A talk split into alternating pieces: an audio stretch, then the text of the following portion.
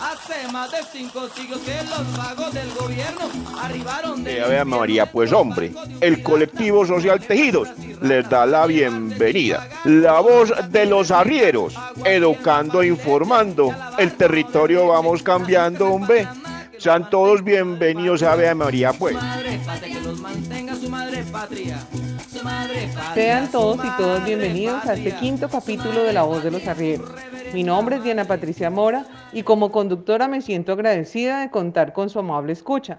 Esta es una serie realizada por el colectivo Tejidos desde el Líbano Tolima, cuyo objetivo es educar a la comunidad en general en temas de interés ciudadano. Continuando con el tema de participación ciudadana, hoy trataremos la revocatoria del mandato. Gracias a la Constitución del 91, hoy tenemos la posibilidad de evitar que los mandatarios que no cumplen con lo que se comprometieron en campaña sigan en sus cargos, dando así la oportunidad a nuevos administradores de lo público. Como es lo acostumbrado, escuchemos a Marisol Coronado, quien nos cuenta una historia real. Miren cómo sonríen los presidentes cuando le hacen promesas al inocente. Miren cómo le ofrecen al sindicato este mundo y el otro los candidatos. Miren cómo redoblan los juramentos, pero después del voto doble tormento. Muy buen día para todos. Les cuento que el día de ayer un grupo de vecinos de la vereda La Pitaya se reunieron para hablar de los problemas que aquejan a su comunidad tales como la inseguridad, la falta de canales de comercialización para sus productos a precios justos, problemas de movilidad, educación, conectividad, salud, entre otros. La señora Hortensia, mujer de figura menudita, largas trenzas y piel curtida por el sol, líder natural de la comunidad, explicaba que el alcalde había venido hasta su vereda en época de elecciones a pedirles el voto, pero que luego de ser elegido no los atiende en su despacho y no ha cumplido las promesas hechas en campaña. Escuchemos.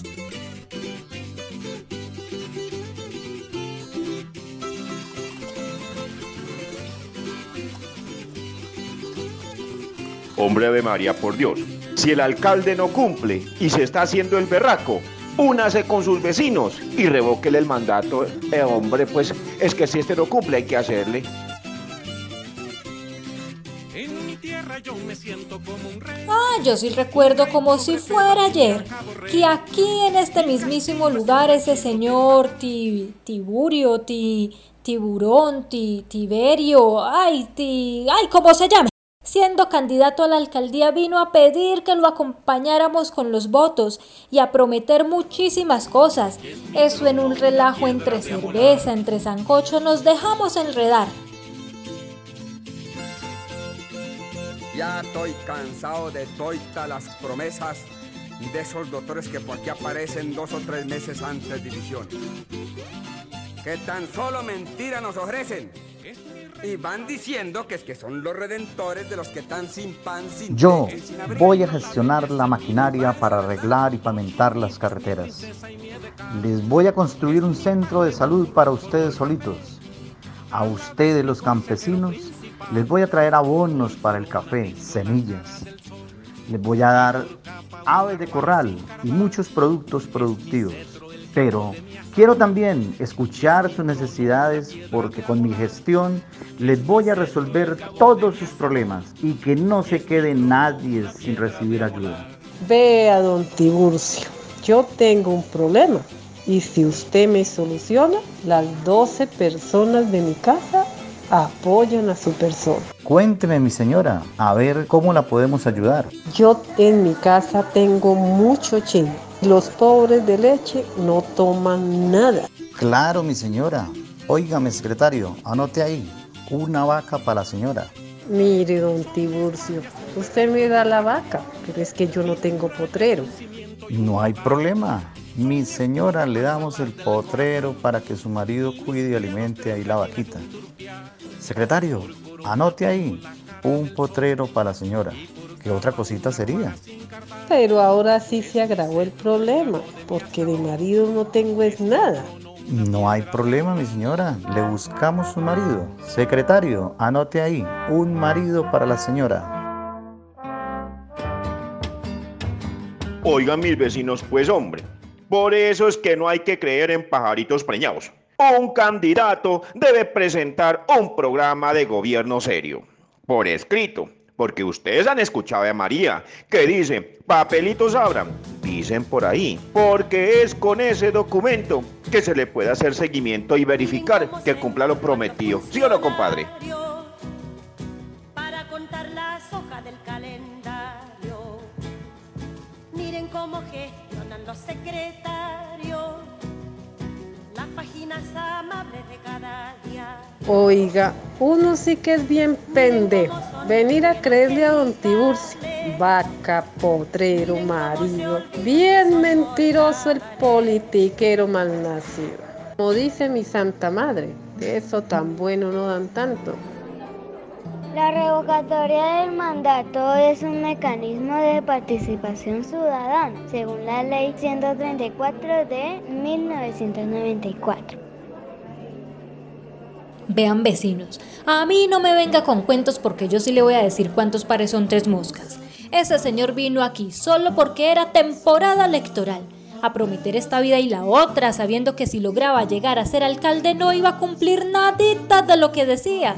Es que un alcalde en lugar de venir a decir aquí que va a solucionar el problema de una señora o de una familia, debe hacer es un diagnóstico de las necesidades más sentidas del municipio y con base en ese diagnóstico debe diseñar un programa de gobierno, que es lo que nos debe convencer para votar por un candidato. Eso es lo que llaman un voto programático. Y yo sí les digo otra cosa, el programa de gobierno que presenta el candidato debe estar reflejado en el plan de desarrollo municipal. Eso sí llega a ser alcalde, porque aquí donde ustedes me ven, eso sí, yo he estado en varias capacitaciones con mujeres campesinas en todo lo que tiene que ver con la participación ciudadana. Y sabemos que la constitución política de Colombia nos dice que si un alcalde no cumple con el plan de desarrollo municipal, la comunidad puede revocarle el mandato.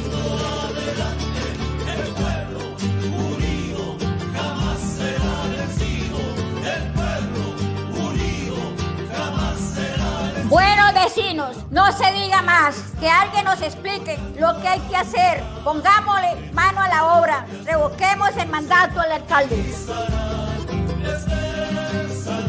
¿Sabían que la revocatoria del mandato en Colombia se dio por primera vez en Tasco, Boyacá, el 29 de julio de 2018?